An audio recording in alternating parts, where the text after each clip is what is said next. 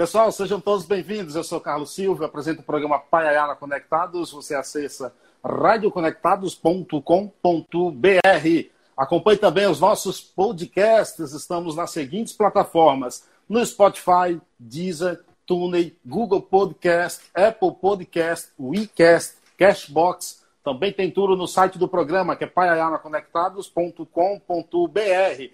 Lá você encontra as coluni os colunistas com suas respectivas colunas. O escritor Darlan Zurk, o jornalista e pesquisador de cultura Assis Ângelo e o também jornalista e crítico musical Sérgio Martins.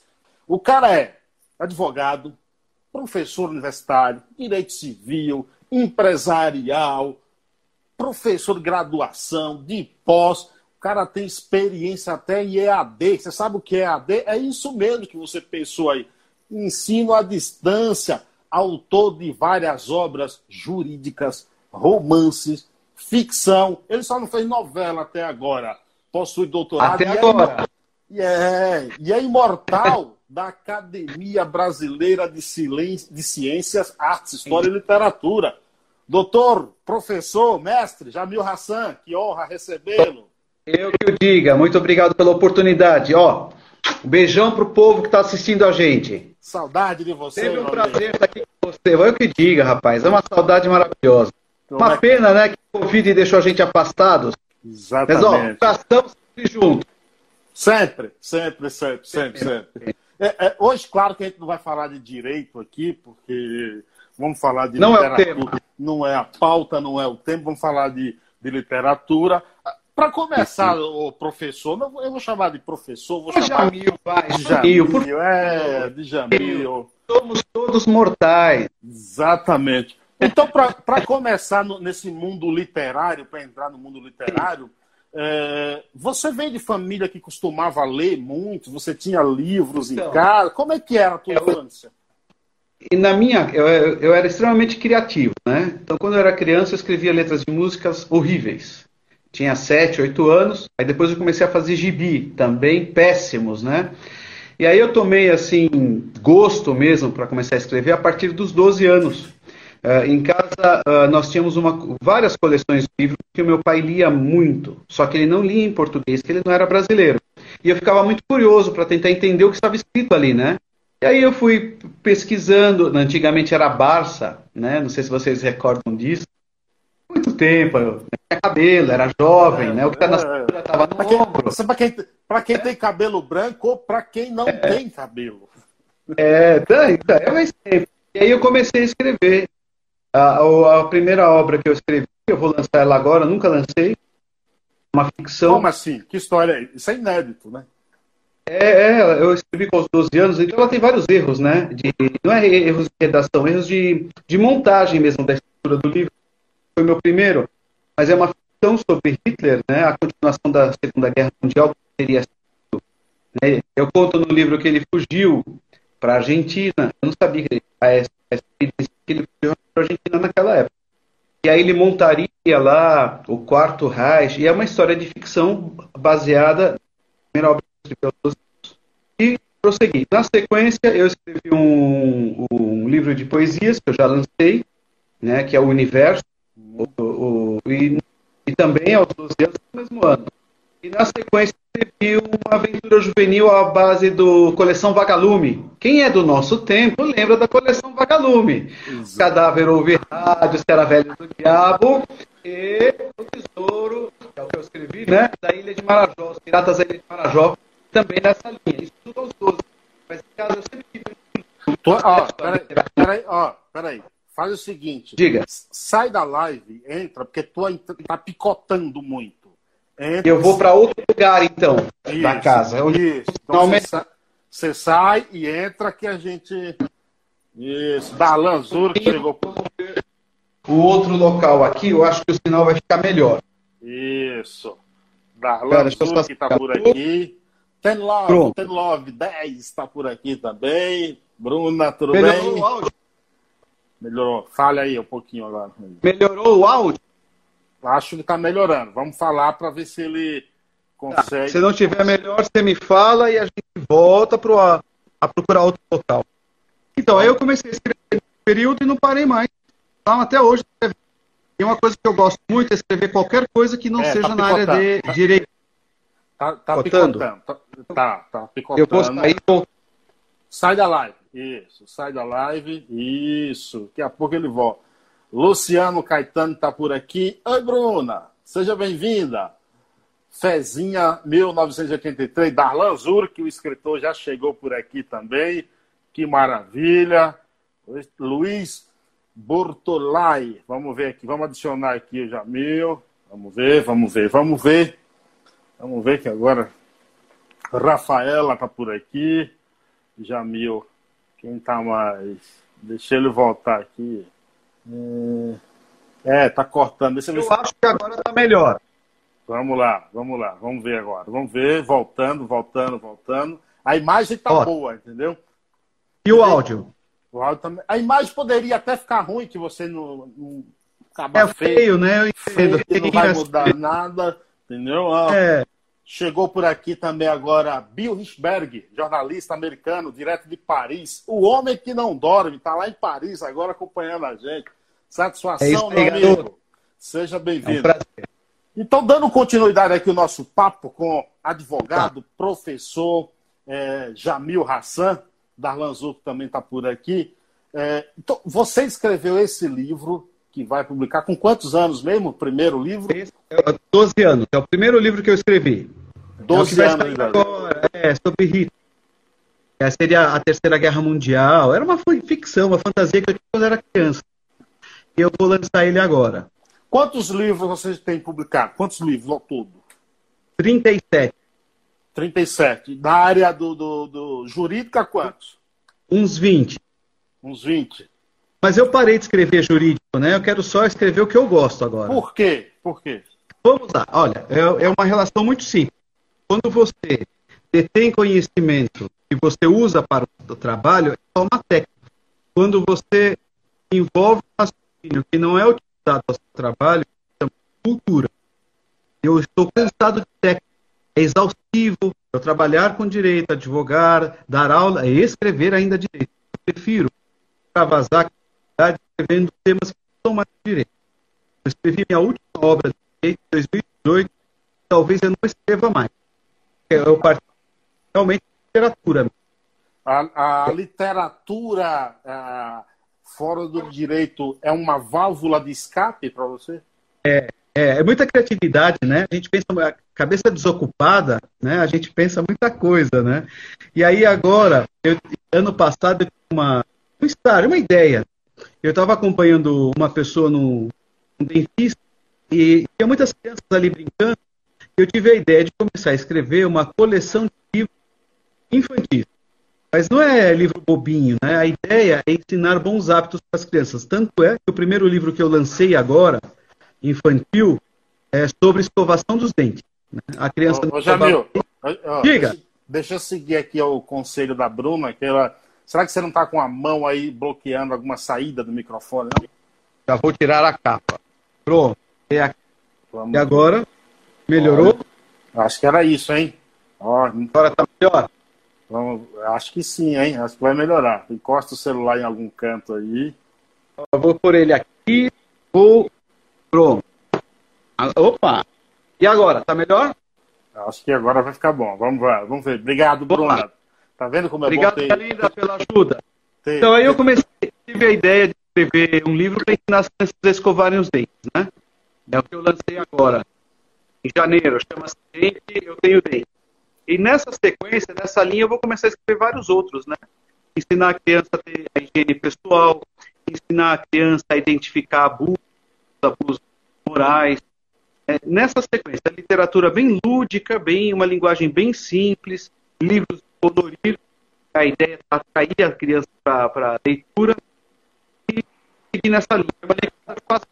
Agora, Jamil, deixa eu te perguntar uma coisa. É qual é a pretensão? O que pretende Jamil, é, um homem do direito, é, ir para o mundo da literatura? Por que eu estou te perguntando isso? Veja, muitos escritores brasileiros, vou citar aqui um, foram do direito, bacharéis, ó, só para citar aqui, ó, Gregório de Matos, Cláudio Manuel da Costa, Gonçalves Dias, Álvares de Azevedo, Castro Alves, José de Alencar, Augusto dos Anjos, Oswald de Andrade, Jorge Amado, José Lins do Rego, todos esses, Monteiro Lobato, todos Tem esses... pretensão, Jamil Hassan. É, é, você quer se colocar no meio dessas feras? Não, essa é a pretensão, Jamil? Não, não, não tenho pretensão nenhuma, nenhuma, nem, nem, me, nem me comparo a eles, eles são minha vocação. É, qual é o grande problema? É, no Brasil, existe o, a, a, o orgulho de ser ignorante, né? Então, é, é, é, essa cultura. As pessoas têm orgulho. Nós passamos por um período que as pessoas se orgulhavam disso. Infelizmente, a cultura não é valorizada como deveria ser.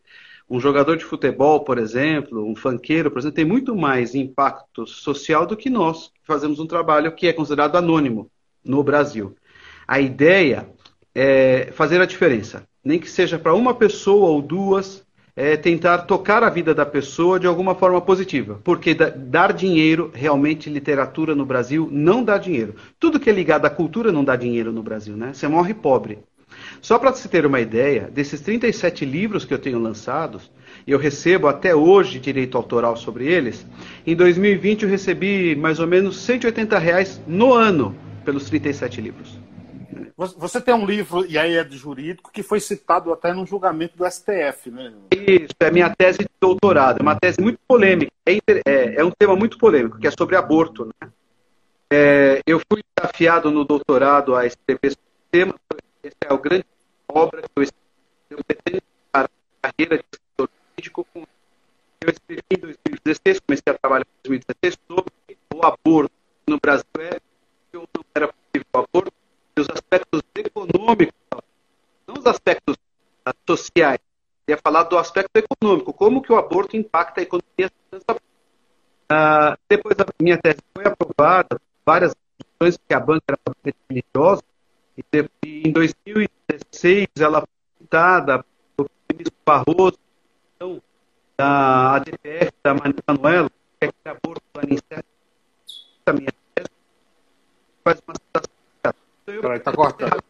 Tá cortando, viu? Tá, peraí que tá cortando o seu, seu áudio, dá uma pausazinha. Ó, Darlan Zur entrou aqui falando, fazendo uma reclamação. Vamos ver se estabiliza aí, ó. Nunca fui presenteado com um livro do, de ficção do professor Jamil. Devo processá-lo, locutor? Óbvio, eu serei, eu, ser, eu, eu serei testemunha. Jamil, você tem fone aí? Eu vou procurar um fone aqui e vou colocar. Um segundo só e eu já volto com o fone. Vai lá, vamos, vamos lá. Aí, tá eu tô com auxílio. Luciano Melo chegou por aqui também, ó. Ricardo Matos, pessoal, o Jamil é muito preparado. O áudio tá picotando um pouco. Podem mandarem perguntas aí que a gente repassa. Doutor Ricardo Matos, Carapicuíba, excelente mestre Jamil. Lulu, Luciano Melo por aqui também, grande abraço façam perguntas inteligentes que eu faço as perguntas mais bobas, viu? É assim que funciona. Aproveitando, enquanto o Jamil deu uma saída aqui, é, quinta-feira eu vou bater um papo com um cara bem legal. Ele é jornalista, baiano, poeta, contador de história, apresentador de TV, repórter, Matheus Boa Sorte. Ele é lá de Guanambi, nas, é, na Bahia. É, na quinta, oito e meia da noite, a gente vai bater um papo aqui bem legal. Vamos lá. Voltei, ele... voltei, com voltou. fone de ouvido. Ele voltou com fone Xing Ling ali, vamos ver se funciona. Não é Xing Ling, não, ele é, é coreano. Então vamos lá, ó. Darlan, vamos. Per pergunta do Darlan Zurk. É, Diga, nunca, Darlan. Nunca fui. Pro... Conhece Darlan Zurk, né? Claro, o menino do coração. É. Sene vale ouro. Nunca fui presenteado com um livro de ficção do professor Jamil, diz ele. Devo processá-lo, locutor? Claro, serei sua testemunha. Não, eu vou te dar o primeiro infantil. O, gente, eu tenho dente. Pronto. Os outros eu tenho pouquinho, mas eu vou te presentear com todos, os 37 livros. Eu vou fazer um, uma cesta e vou te doar. De presente, de coração. Vou mesmo. E para você também, viu, Carlos? Opa, eu espero, né? E vou mandar, inclusive, para a biblioteca lá de Paiaiá. Eu levo. Mandar o kit para lá. Faço questão de mandar para lá. Com o maior prazer, com o maior prazer. É. Não sei se o pessoal sabe da, da, história da biblioteca de lá. pessoal conhece ou não conhece? É, é... Tem que contar. Bom do, bom, do pessoal que está aqui na live, é, quase todos conhecem, talvez alguns dos, é. dos, seus seguidores não, mas eu vou resumir aqui. Inclusive o Bill Richberg, que falou que vai vir ao Brasil para ir lá no Paiaiá. Paiaiá, que é um povoado com aproximadamente 600 habitantes, na alta temporada, foi lá que eu nasci, vivi até os 21 anos de idade, vim para São Paulo, é, e lá nós temos hoje a maior biblioteca comunitária do mundo, com hoje 130 mil livros Exemplar. lá no Paiaiá. É o melhor lugar do mundo, diga-se de passagem, São José do Paiaiá, na Bahia. É isso aí, garoto. Quais são as tuas inspirações? Quem, quem são os seus escritores que te inspiram, que você tem como referência? O, o, o famoso livro de cabeceira. Vamos lá, o livro de cabeceira é a própria vida. Né? Ah, o que, que eu faço geralmente? Eu pego uh, trechos da minha vida e sobre esses eventos específicos, eu crio uma história. É assim que funciona. Eu trabalho desta forma. Eu gosto muito de essa de Queiroz, adoro essa de Queiroz. Difícil de ler, hein? É, ele é meu patrono na academia, né? Eu escolhi ele como patrono, eu ocupo a cadeira dele, inclusive. É uma literatura muito árida, difícil de compreender, mas ele me inspira. E por incrível que pareça, também José Sarney, o ex-presidente, tem alguns livros de uma leitura também extremamente difícil. Né? Ele não usa tempo, é, são uh, maneiras de escrever curiosas, né? por exemplo, ele não usa tempo verbal, é sempre tudo no presente. Né? Fatos passados, memórias, e você tem que ler com muita atenção para saber as passagens. Né? Então, esse tipo de literatura me inspira a criatividade na estrutura da obra, não no conteúdo. No conteúdo, eu tento usar é, o meu cotidiano, experiências que eu tive na minha vida, positivas ou negativas, mas eu tento com ela criar uma, uma história. Tanto é que o próximo livro que eu vou lançar é uma, uma biografia não autorizada sobre mim mesmo. Agora, já que, já, já que você falou da tua vida aí, você, por ser Sim. filho de libanês, né, traz aí a, a, cultura. O, o, as raízes, tudo. O que é que tem de, de da, tu, da cultura libanesa e em qual do, dos livros?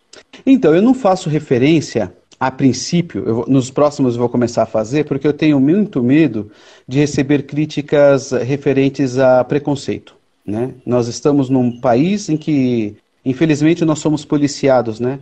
A, as pessoas inteligentes dividem o mundo entre inteligentes e burros. Os burros dividem o mundo entre brancos, negros, japoneses, religiosos. Infelizmente, nós estamos cercados de burros que preferem dividir o mundo por cor da pele, religião e não de outra forma. Então, quando eu, faço, eu vou escrever uma obra, por exemplo, eu tomo muito cuidado para não mencionar religião e não mencionar política nem cor de pele, com receio desse tipo de crítica. Apesar que agora eu vou começar a escrever é, de uma forma livre, né? É, fazendo menção a esses títulos, inclusive sobre ah, os temas árabes. E uma obra que eu estou já preparando para escrever é sobre um romance proibido ah, entre judeu e muçulmano, e uma cristã. Promete isso. Né? Promete, que a Terra Santa né, das três grandes religiões vão pôr os três ali juntos brigando por um amor. Né? Vamos ver quem que ganha essa parada. Né? Essa é a próxima. E, mas eu tenho como inspiração também a, as histórias árabes, mas eu uh, puxo, eu adapto para a nossa realidade. Eu coloco um pouco da minha vida nos livros e segue. É assim que eu, essa é a minha inspiração. A Bruna diz o seguinte: o aborto é um assunto muito polêmico. Gostaria de saber um pouco mais da, da opinião do Jamil. A gente vê países de primeiro mundo, como os Estados Unidos, em que o aborto é legalizado e ela continua aqui. Mas no Brasil ainda tem muito esse tabu. Você acredita que deveria ter uma lei que legalize o aborto? É, não seja, é, vamos fazer o seguinte: não vamos ser hipócritas. Se é uma mulher grávida, pobre de comunidade e ela precisar fazer o aborto, ela vai usar buchinha do norte, agulha de tricô. Mas se for uma pessoa de classe média que precisa fazer o aborto, ou ela vai para a Argentina, numa clínica oficial, ou ela vai nos Estados Unidos. Mas ela vai fazer o aborto. Então nós não podemos ser hipócritas em relação a isso. A proibição legal do aborto não proíbe que as pessoas pratiquem o aborto. Né? Então, vamos, a, a, a, o estudo que eu fiz é baseado na legislação brasileira. A legislação brasileira estabelece que a vida termina quando o seu cérebro para de funcionar. Logo, pelo mesmo princípio, a vida começa quando o seu cérebro começa a funcionar. A sinapse né, no feto começa a partir da 12 semana de gestação. Então, teoricamente, até a 12 semana de gestação, nós não temos vida. Né? Nós temos apenas uma extensão do corpo da mulher. A vida é com sinapse. Isto é uma opção do legislador brasileiro. Existem seis teorias diferentes para o início da vida e o legislador brasileiro usou a, a frequência cerebral a atividade cerebral, a vida. Tá? Então, com base na nossa legislação, a vida começa com a, a, a, sinapse. Até a sinapse não há vida, então pode praticar o aborto, que foi a decisão do, do ministro Barroso. Chegando a essa conclusão, vamos para a parte 2. Proibir o, o aborto é, não é religioso. Aborto também não é método anticonceptivo. Ninguém fala, ah, eu vou abortar porque eu engravidei sem querer, ou eu vou abortar porque ah, esqueci de tomar pílula ontem. Não é método anticonceptivo. Tem que ter essa segunda situação em, em mente. Terceira situação, que é a mais importante. O aborto está ligado diretamente à diminuição da violência juvenil é um assunto que ninguém trata. É interessante que nos Estados Unidos, a, quem comanda essa pesquisa no Brasil é a FGV do Rio de Janeiro. Uh, eu peguei um pouco da pesquisa do, deles e peguei vários estudos americanos e fomos à conclusão. Nos Estados Unidos é fácil fazer esse, essa medição porque é legislação estadual. Alguns estados autorizam o aborto, outros não autorizam. E aí você consegue comparar. Os que autorizam o aborto têm um índice de violência juvenil 75% menor que os estados que não legalizaram. Aí você vai pensar, mas qual é a relação aborto-violência juvenil? A relação é o afeto. Quando você é obrigado a ter um filho que não quer, você não dá afeto, você o rejeita afetivamente. E aí ele acaba sendo empurrado para talvez a criminalidade. Parece estranho, mas é o afeto. Agora, é essa relação direta um tema tão polêmico como esse, é, é, tem que haver um certo cuidado a trazer também para a literatura, gente? É muito, é assim, é, quando eu escrevi essa obra sobre o aborto, eu deixei bem claro no prefácio que era um aspecto técnico sobre o tema. Isso não quer dizer que representava as minhas convicções religiosas. Porque o que nós não podemos fazer é confundir lei com religião. Religião é uma coisa, lei é outra. Né? Então eu deixei muito claro, estou fazendo uma análise técnica sobre o tema, não é uma análise religiosa. Então, tecnicamente, o aborto ele traz uh, mais vantagens do que desvantagens. Religiosamente, cada religião estabelece uma coisa. O que eu, qual é a conclusão que eu chego uh, sobre tudo isso? Tem um autor uh, alemão, judeu, chamado uh, Karl Popper, que ele escreve num dos seus livros lá bem interessante, ele fala o seguinte: nós temos que tolerar tudo e todos, só não podemos tolerar os intolerantes. Né? Então, qual é a conclusão que nós chegamos? Eu não posso determinar se você vai ter o seu filho ou não. E não cabe a mim decidir isso. E é o problema que está na sua casa, na sua vida. Você decide. O Estado tem que dar a oportunidade de você decidir se quer ter o filho ou não. Você não é obrigado a ter. E por que, eu estou dizendo isso? Existem estupros domésticos. Sim. Existe estupro entre casais que é muito comum. Existe a, a, gravidez de feto anencéfalo, existe a gravidez de fetos que não vão sobreviver após o parto. E as pessoas falam, ah, mas foi Deus que quis. Não, Deus não escolhe quem vai ser, uh, quem vai sofrer e quem vai ser feliz. Esqueçam, Deus não está nessa seara. Né? A, a escolha cabe à pessoa. Ah, ela teve um filho uh, e, e morreu, como foi o caso do Marcelo. Uh, mas tudo bem, a escolha é da família que vai suportar o encargo, não cabe a mim decidir. Eu tenho que tolerar essa escolha, a sua escolha. Não cabe a mim te julgar. Quem vai julgar é Deus, quem acredita em Deus. É, mas não é o legislador que pode te impedir por isso. Não é a minha vontade que vai te impedir. Porque se nascer uma criança assim, é na sua casa, não é na minha. É fácil dar palpite na vida alheia. Você já teve algum livro que após o nascimento você quis abortá-lo? Eu tenho dois livros que estão na gaveta que eu estou com medo de publicar. Um chama-se A Lua Continua no Céu, que é um livro é, extremamente difícil para mim. Ele é um livro que eu acabei colocando muito sentimento e muitas passagens pessoais da minha vida. E é um livro que é, é, me emociona muito, por isso que eu ainda não tive coragem de lançá-lo. Ele conta uma situação uma situação pequena que aconteceu na minha vida, mas aí eu fantasiei e ela acabou tomando uma dimensão ele está pronto para lançar, mas falta um pouco de coragem. E o outro livro que está também quase abortado aí chama-se O Armário Encantado. Por né? quê? Por causa do tema. As pessoas acham que é para sair do armário, que é um gay, sabe essas e não tem nada a ver, né? O Armário Encantado fala dos sonhos que a pessoa tem quando ela. Vou contar só uma, um trechinho. Umas, alguns, algumas crianças estão brincando de pique-esconde, Aí uma criança vai se esconder no guarda-roupa da mãe falecida, e aí ele começa a sentir o cheiro das roupas e vai tendo as lembranças de cada uma das roupas durante a passagem do, do livro, né? Então ele sente o cheiro da primeira roupa, ele lembra quando a mãe usou, aí faz a narrativa, aí ele sente o cheiro da segunda roupa, e tudo isso, no tempo do livro, é, passa em cinco minutos. Toda essa narrativa tem essa construção aí em cinco minutos. Eu também eu não sei se eu vou lançar, talvez não, porque ele é muito triste, né? Ele é muito depressivo o livro. Porque ele você, não tem um final você, feliz. Agora, é, é, você, é, você tem medo de ser um escritor de apenas um nicho de literatura, não, por isso que você vai viajando? Não, não. Tudo, de, tudo depende do dia, da criatividade. Esse livro, Gente, Eu Tenho Dente, eu escrevi em uma hora. Eu estava no dentista, vi as crianças ali tentando aprender a escovar os dentes. Eu falei, por que não, né? Aí eu fiz um livro todo em é, é, infantil, é para crianças até seis anos. Então ele é tudo em rimas, tudo para colorir. Mas é, depende do dia. Esse, esses dois livros que eu, que eu não, talvez não publique, A Lua Ainda Está no Céu e O Armário Encantado foram escritos ao mesmo tempo. Por isso que tem a mesma carga, né? E por isso que talvez eu não os lance. Mas aí depende do dia. Tem dia que eu estou afim de escrever só, uh, sei lá, dicas né, psicológicas, dicas filosóficas, inclusive tem um livro sobre isso. E tem dias que eu estou afim de escrever textos longos. Aí depende. Depende do humor. Darlan Zul né? te pergunta, professor, já pensou em levar o tema do aborto para a sua ficção? Não. Eu não pensei nisso, mas muito obrigado pela dica. Tem, tem não, medo? é que não tinha pensado. Não, não, é que não tinha pensado mesmo. Talvez eu vou tratar. Eu vou ver como vou abordar esse tema e vou tratar sobre ele para as pessoas refletirem. Essa acho que vai ser interessante. Obrigado pela dica, tá? Eu vou começar a escrever sobre isso. Vai ser um livro adulto, não vai ser romance. Vamos pensar que como a gente vai construir, mas eu vou fazer sim.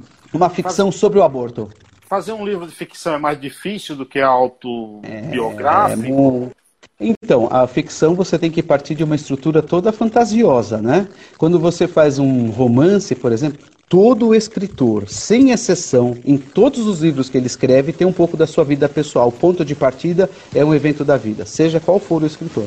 Quando você fala de romance é mais fácil, porque você tem um ponto de partida real seu e você constrói toda a linha de raciocínio, a fantasia, né? Uh, eu acho ficção muito mais difícil de escrever. É Milton é mais Ratum, gostoso de ler. Milton Ratum diz que a ficção prevê coisas que o, o escritor não imagina, é mais ou menos isso?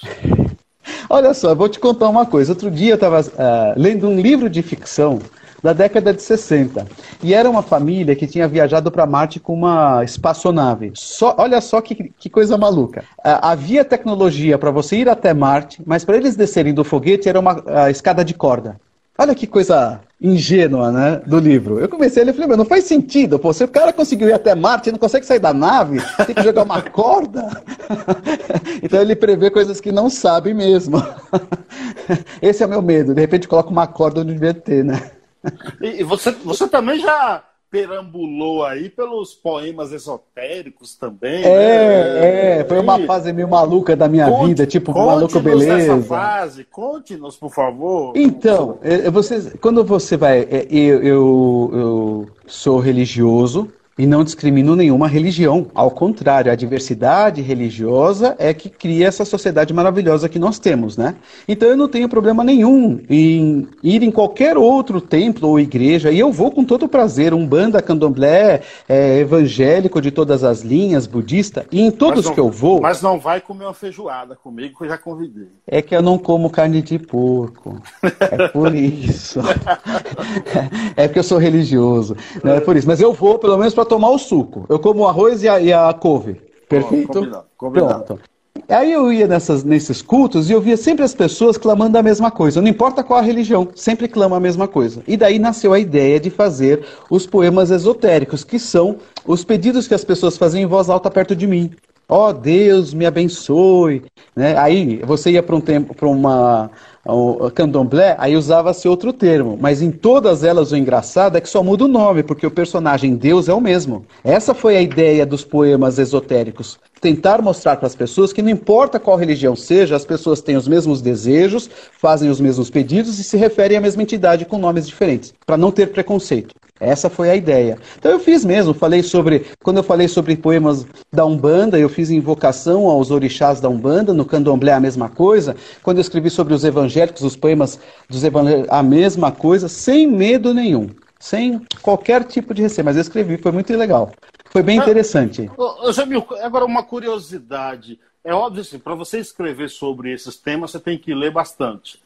Você é um, um libanês, posso chamar de libanês, um libanês. Sim, libanês, eu tenho cidadania de lá. É, eu um posso libanês. fugir com o passaporte. Se eu der um é. golpe, eu fujo com o passaporte libanês. Eu só, não, eu só não vou fazer essa entrevista aqui com você falando em libanês, para senão os ouvintes não irão entender. Me vão entendeu? me matar. É. é, entendeu? Mas minha pergunta é o seguinte: é, é como é que foi para você se desprender um pouco da tua religião, da, da, das tuas raízes religiosas e escrever, por exemplo, sobre candomblé, eh, ou como você disse, então, sobre outras religiões? Como é que é? Porque tem, tem muitos casos que as pessoas têm um certo radicalismo com isso, né? E não pode, não pode. É como eu disse, a gente tem que tolerar tudo, só não pode tolerar o intolerante. É, tem que tolerar a sua religião, a sua cor, a sua crença. Uma coisa que eu sempre falo, né? Se todos fossem cegos, não haveria preconceito, né? Então, o preconceito está nos olhos, né? Esse é um problema grave. Uh, os meus pais sempre for, foram pessoas muito religiosas, mas eu estudei em colégio católico.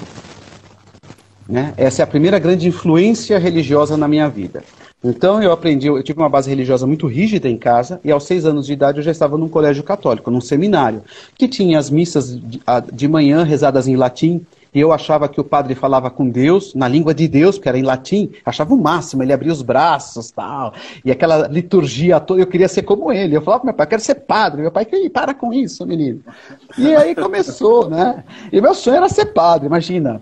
Né? Mas, bom, aí depois de um tempo, os meus amigos me convidavam para batizado, e eu comecei a frequentar, e eu vi que não havia nada demais, né? Porque todos se referem de Deus da maneira dele. E ah, graças a Deus, eu, eu, minha família, embora seja muito religiosa, eles não são radicais, eles permitem que você experimente, vá. É, eu sou muito convicto em relação à minha religião, mas eu tive a oportunidade de, de, de conhecer outras. Cultura, né? Por isso que eu falo, Deus está em todas as religiões, só muda de nome. Não pense que o Deus de uma religião é melhor que o outro, que é o mesmo.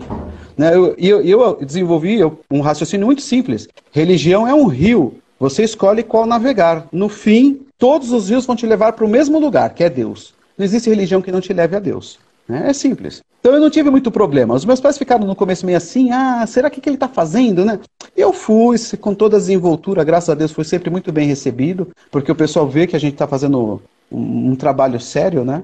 Mas eu não tenho problema nenhum. Agora, você que é um imortal da, da Academia Academia da Brace. Da Brace. Isso.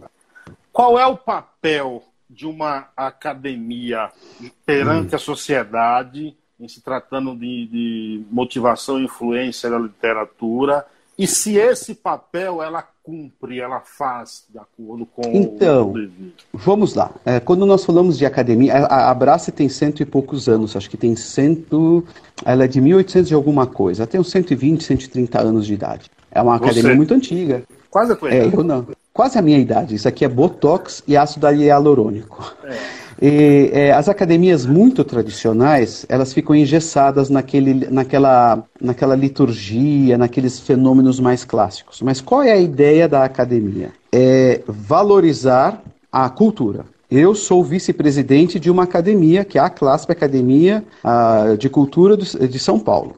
Né? Literatura, arte, ciência. Eu desenvolvi um raciocínio, eu e o presidente. Uh, a ideia da nossa academia não é transformar pessoas em imortais, é premiar novos artistas. Então, qual é o nosso papel? Chegou ao meu conhecimento que em Ourinhos, por exemplo, tem um artista que escreve, ou um artista de circo, ou que desenvolve um trabalho que merece ser reconhecido, premiado e divulgado, eu vou até lá, conheço o trabalho, trago para o conselho, votamos e premiamos. Porque a ideia é incentivar as pessoas a continuar fazendo o que fazem, porque fazem bem, e motivar as outras pessoas a fazerem, a terem o mesmo tipo de comportamento. É este o papel atual da academia: incentivar, reconhecendo a, o comportamento positivo e premiando quem pratica. Muito bem, muito bem, muito bem. É, muito bem. esse é o papel, esse é o papel. O nosso papel é esse. Ganhar medalha, é... essas coisas é bonito, é gostoso, mas a gente quer realmente reconhecer as pessoas. E olha, Carlos, o que tem de artista de primeira linha escondido nesse Brasilzão, você não faz ideia. É cada artista, ele só precisa de um lampejo para, sabe, brilhar. E a função da academia é esse, dar o lampejo, fazer a pessoa brilhar, fazer a pessoa, sabe, aparecer no público, ser reconhecida, verem ela. É, é esse o papel atual da academia. É Fernando isso que a gente busca. Lopes, está lá em Nova Vamos lá. Fernando Lopes está lá em Nova Açores, ó, ouvindo a gente. Grande abraço, Fernando, chegou por aqui. Ó, Rafael beijão no coração, Fernando. Ramírez. Rafael Ramírez também chegou por aqui. Quem mais chegou por aqui? É, podia boicotar Darlan Zur que não passasse, repassar as perguntas dele, né? Da, Darlan Zur diz ele... o seguinte, ó, o, o meu sucesso entre as mulheres no Brasil não é muito. Isso todos nós sabemos. Basta, é, basta ver sua foto. Na Líbia, eu faria algum estrago grande? Você faria um estrago só se tivesse com cinto de bombas. Aí você faria um estrago. Fora isso, eu acho que não. Sensacional. Se você explodisse, ia fazer um estrago mesmo. É, ele, é, ele, é, é, ele é feinho, mas tem um coração bom, né? Fazer o quê? É.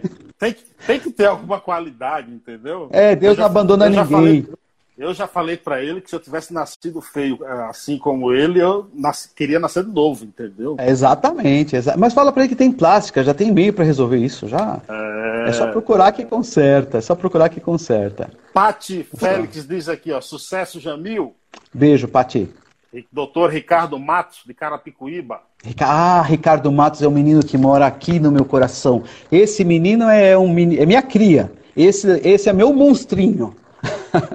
Você tirou da. É, como diz Milton Neves, você tirou da sajeita. É, não, esse menino estava no meu bolso aqui. Foi meu aluno, ele. E brilhante aluno, tanto é que eu convidei para trabalhar no meu escritório comigo. E ele veio, ficou com a gente, brilhou e eu empurrei ele para a vida solo. Eu falei: você não merece trabalhar comigo, você merece uma vida melhor, uma vida solo, vá para cima. E, a gente, e ele foi, graças a Deus, uma pessoa que prosperou. Tem que reconhecer. Tem que reconhecer. Muito bem. Tem que reconhecer, reconhecer. A, é um menino maravilhoso. A Paty diz aqui também, ó, meu professor de Direito Civil. Ah, menina! Essa moça é maravilhosa, Paty. E o Kleber, Kleber, Kleber que é da Pizza Nova Vila 11, que fica ali no bairro da Saúde. Está aqui também, chegou aqui trazendo um abraço. Valdelice Souza, mãe do prefeito Cassinho lá em Nova Açores, Bahia, chegou por aqui. Grande abraço. Rafaela, sucesso Jamil, maravilhoso como sempre. Feio como sempre também. Que coisa é essa? Eu vou dar nota é, baixa que o semestre começou ontem, viu? Ah, eu tô, vou anotar o nome de todo mundo. Você está participando de uma nova antologia aí? Conte-nos. Estou participando de uma antologia sobre o amor. Né? É, as pessoas é, é, engraçado que quando a gente fala de amor, né, as pessoas lembram do amor carnal, do homem com a mulher. Não, existem tantas outras formas de amar, né? É, e eu estou participando dessa antologia e eu estou escrevendo sobre o amor, ainda, mas. Ah, ainda há algo a falar sobre o amor? Não já falaram? Ô, oh, meu querido. Que não, não. Tem um livro, um filme iraniano eu odeio esse filme, mas é um filme muito inspirador que chama O Gosto da Cereja, né? É o rapaz que quer se matar, ele vai numa cerejeira, quer se enforcar, o outro tá passando e pergunta pra ele, por que, que você vai se matar? Você já comeu cereja? Ele falou, não, nunca comi. Aí eles ficam discutindo o gosto da cereja, o filme todo, e aí ele descobre que ama cereja. Ele está falando sobre amor, né? Sobre amor a uma fruta. É, e existem várias formas de amar, né? A forma de amar carnal é a mais popular de todas. Mas você pode demonstrar amor dizendo não, é sobre isso que eu escrevo, né? Como você. É, a última antologia, eu escrevi sobre o amor e, e, o, e a mãe repetitivamente falava para o filho não. E quando ele cresceu, ele entendeu que o não era uma forma de amar. Né? O amar não é só beijar, não é só abraçar, não é só dar presente, é falar não também, é educar, é reprimir. É, é, é essa parte, essa abordagem do tema amor que eu trato. Como o tema é livre, é só sobre o amor, Então eu vou escrever de forma criativa, vamos falar do amor, do não. Né? É, é, quem está organizando é o Roberto Ferrari, essa antologia? Isso, o Roberto Ferrari que está organizando a antologia. A cada quatro meses, a CLASP, a nossa academia, lança uma antologia. E eu convido todos que querem participar, que quiserem participar da antologia, uh, me chamem no privado depois e a gente encaminha. Uh, existe um número de páginas específico que é distribuído entre os autores, uh, são temas escolhidos. O último foi o amor, nós temos a, a, próxima antologia que é sobre felicidade, nós temos uma outra antologia anterior que foi como será o século seguinte, que é uma antologia de ficção, e que e é aberto para todo o público. Né? Você tem direito a duas ou quatro páginas, depende de como você quiser, e a ideia é trazer novos artistas, despertar em você o interesse de escrever. Você escreve lá duas páginas, depois você estende três, quatro, cinco, você já tem um livro. Essa é a ideia, mas a antologia é muito interessante. É, quando, é compartilhado.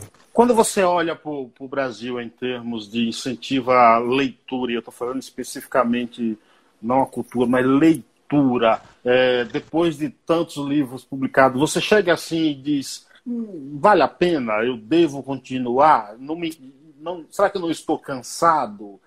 então, eu escrevo, eu já parei para pensar, eu escrevo por uma satisfação pessoal. Eu escrevo por, porque eu gosto, né? não pelo dinheiro. No início, quando eu comecei a escrever, eu comecei sobre temas jurídicos. Então, eu fechei um grande contrato com uma editora gigantesca da área jurídica no Brasil. Eu fui extremamente bem remunerado na época. Então, o primeiro incentivo que eu tive para escrever jurídico, obviamente, foi o dinheiro. Mas o amor por, por, por escrever sempre esteve presente na minha vida. E hoje em dia, eu sei que de, nunca a cultura deu dinheiro no Brasil, nunca. Receber 180 reais por ano de direito autoral sobre 37 obras é piada.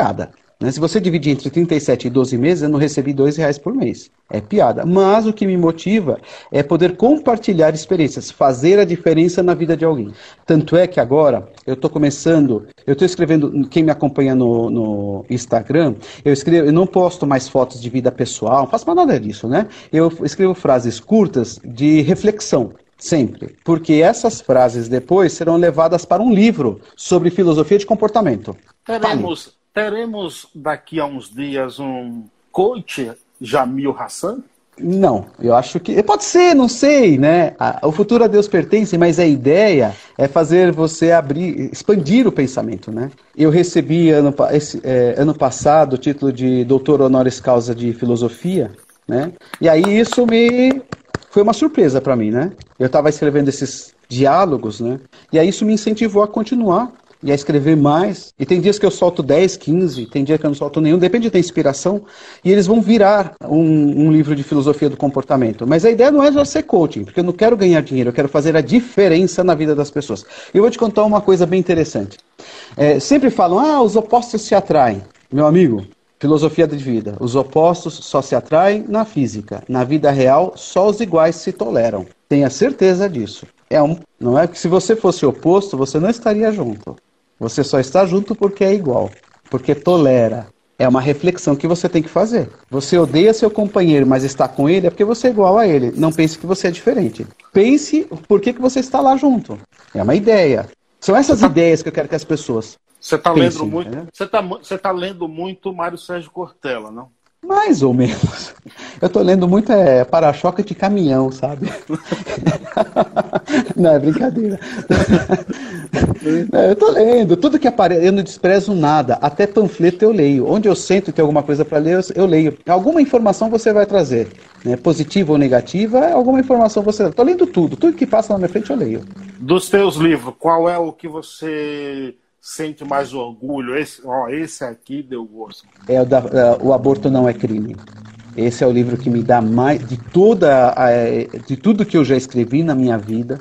Este é a minha, como posso dizer, minha obra-prima, a minha realização profissional como porque tudo que eu fiz na minha vida, eu passei 42 anos da minha vida estudando, desde o prezinho até acabar o último doutorado, foram 42 anos.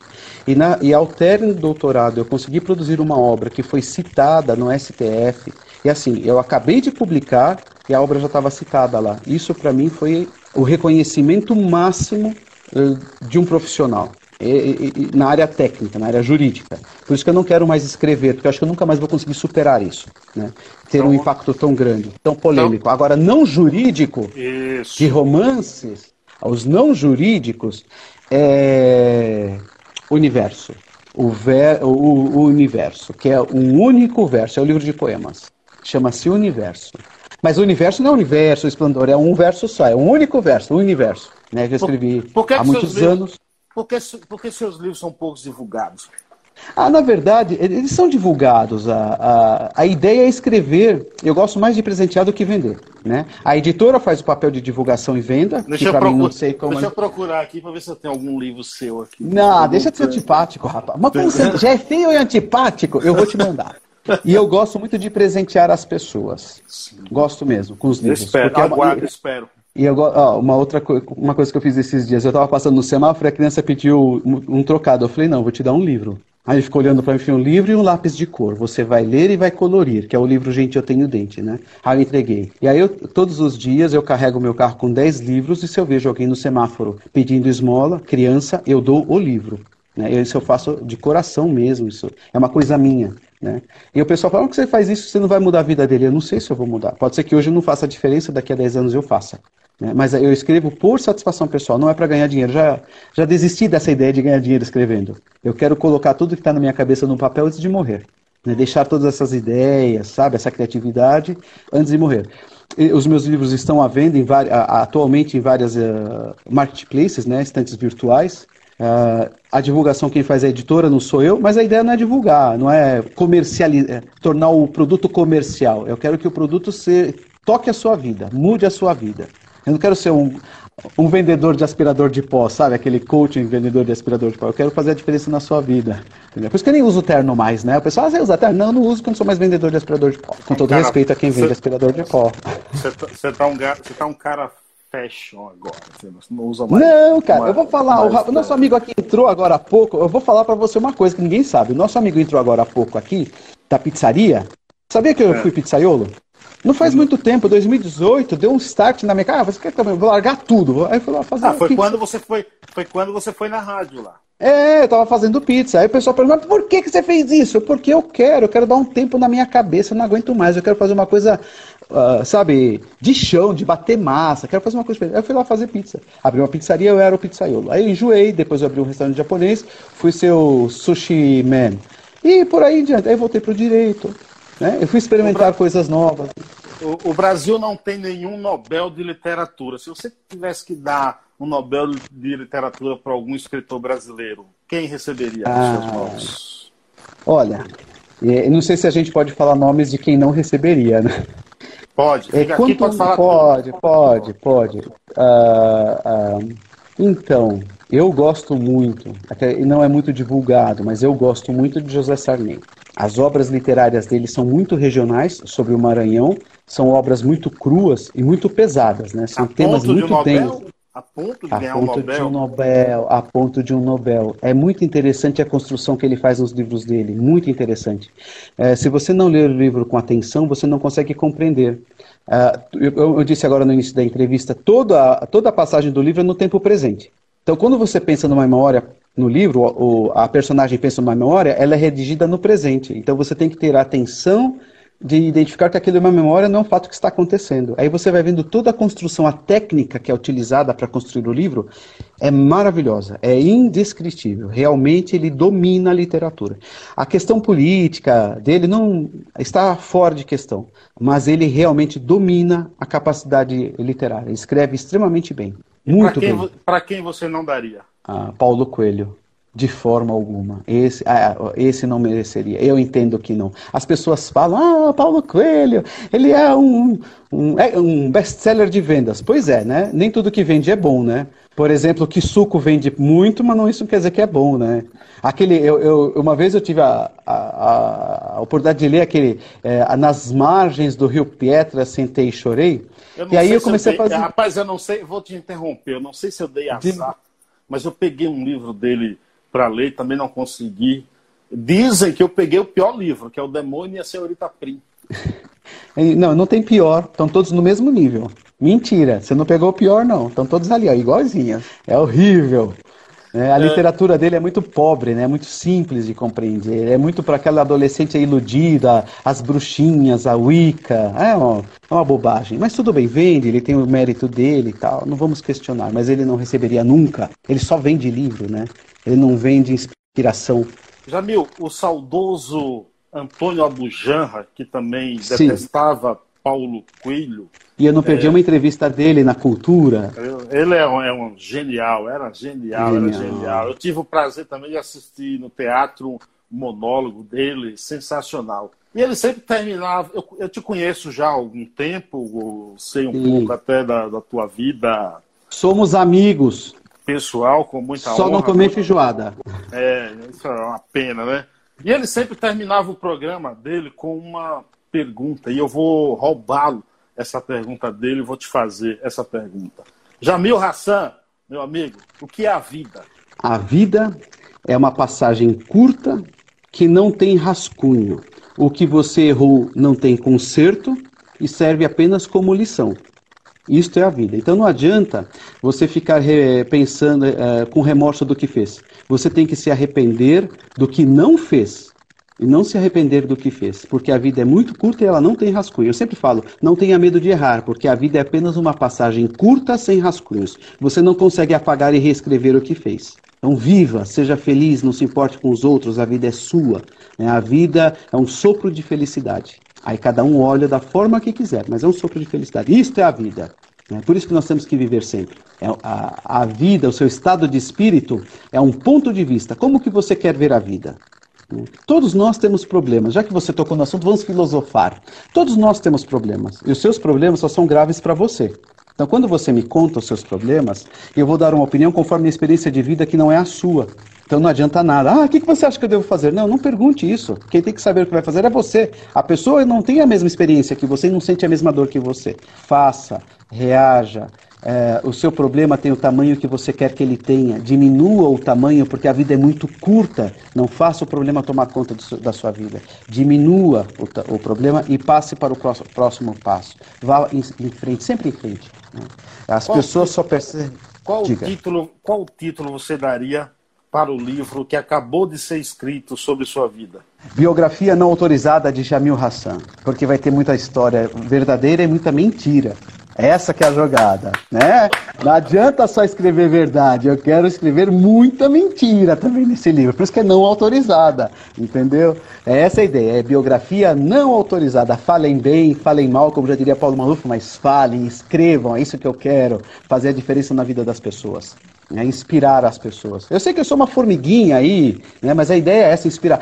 Quem é meu aluno e está me assistindo sabe que quando eu entro em sala de aula, eu realmente faço de coração, eu posso estar arrebentado, mas eu entro para inspirar os alunos, porque assistir aula é uma coisa chata, né? E ter um professor chato, careca, já é piora. Então que seja careca, mas não que seja chato, né? Então a gente tenta animar, incentivar, sabe, é cativar as pessoas, fazer a diferença que elas saírem de lá motivadas. É isso que eu quero. É isto é vida para mim, motivar. Né? Doutor Fazer... Ricardo. Sabe quando. É, fale, fale, fale, não, sabe quando, sabe quando você se torna imortal? É uma coisa muito interessante. Imortal é quando você morre e as pessoas ainda lembram dos seus atos positivos. Nossa, olha como Carlos fez para mim a diferença na, na, na, rádio, na faculdade. Você não morre na memória das pessoas. Isto é ser imortal. É isso que eu busco para mim, para mim ficar vivo na memória das pessoas de forma positiva. Né? É, Vamos lá, fala que eu... Inácio Loyola Brandão disse que quando ele recebeu o título de imortal da Academia Brasileira de Letras, uma netinha dele chegou e perguntou para ele: Ô vô, é, é, imortal quer dizer que você não vai morrer mais, entendeu? É mais ou menos isso, né? É Munha, né? Mal eterno, vive para sempre. Doutor Ricardo Matos diz: certa vez escutei, não diga a Deus o tamanho do seu problema, mas diga ao seu problema o tamanho do seu Deus. Doutor Jamil, professor, mestre, meu amigo, você sabe, você sabe que é uma honra sempre falar contigo, o tempo passa rápido, muito obrigado. Uma pena, é sempre um prazer. Prazer todo meu, viu? Em breve é um prazer. vamos vamos bater um papo pessoalmente, comer uma feijoada com pimenta. E Pai Ayá que nos aguarde no final do ano que eu vou levar os livros em mãos para a biblioteca comunitária. Juntos. Vai comigo, de carro ainda, daqui a, sei lá, dois quiser. mil quilômetros. É Obrigado, isso aí, professor. isso aí, meu querido. Grande abraço. Um beijo para todos. Quem quiser participar da antologia, me chama no privado que eu explico como funciona. Vamos escrever, vamos colocar a memória para fora, vamos ser criativos. A vida existe para ser vivida da melhor forma possível. Beijão para todos. Obrigadão de coração essa oportunidade. Jamil, Jamil Ork, Jamil, Jamil Underline É, Jamil Ork. Isso mesmo, que era viciado em trabalho. Uma bobagem, agora não sou mais. Paiana Conectados é o canal no YouTube. Essa entrevista vai para lá. Se inscrevam. Até uma próxima. Um abraço. Adeus, tchau. Obrigado tchau, pela tchau. oportunidade. Fiquem todos Valeu, com Deus. Gente. Tchau, tchau. Um grande abraço. Mais podcasts como este você encontra no site da Rádio Conectados, radioconectados.com.br ou no seu aplicativo de podcast favorito.